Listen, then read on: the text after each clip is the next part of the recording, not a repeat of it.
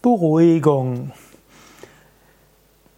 Wenn du zur Ruhe kommst, dann hast du Beruhigung erfahren. Manchmal willst du andere Menschen beruhigen. Und manchmal greifen Menschen zu Beruhigungstabletten. Ich persönlich würde dir raten, übe jeden Tag Meditation, Asana, Pranayama, Tiefenentspannung. So wirst du ausreichend Ruhe finden. Vorbeugung ist besser als Heilung. Schon bevor du in Angstzustände kommst und bevor du so nervös bist, dass du kaum mehr schlafen kannst, übe schon regelmäßige Meditation, Tiefenentspannung, Yogaübung. Und wenn du mal in großer Unruhe bist, bevor du zu Beruhigungsmitteln greifst, schau mal, ob du eine Tiefenentspannung mitmachen kannst, einen Yogakurs mitmachen kannst und so weiter. Nicht nur beruhigt dich das, nicht nur führt dich das zum tiefen Zustand der Ruhe, sondern es gibt dir auch Energie und Positivität und Lichtkraft.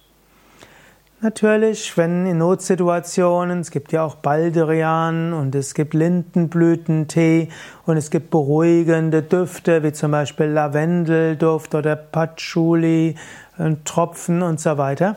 All das kann auch beruhigend wirken. Beruhigung ist insbesondere auch wichtig für Menschen mit Vata-Temperament vom Standpunkt des Ayurveda. Ayurveda sagt, Menschen können Vata, Pitta oder Kapha übersteigert sein. Pitta-Übersteigerung ist äh, Frost und Wut und Cholerik und so weiter, Ärger. Vata-Übersteuerung ist innere Unruhe und äh, Ängste, Nervosität, Schlafstörungen. Kafferübersteigerung ist zu viel Ruhe, Antriebslosigkeit, Fettansammlungen, Ödeme und irgendwo äh, Unfähigkeit in die Gänge zu kommen. Also ein Pitta-Übersteuerung und Vata-Übersteuerung braucht Beruhigung. Ein Vata-Übersteuerung, zu viel Luft, braucht auch Wärme und braucht Erdung. Währenddessen Pitta-Übersteuerung braucht Kühle und Erdung.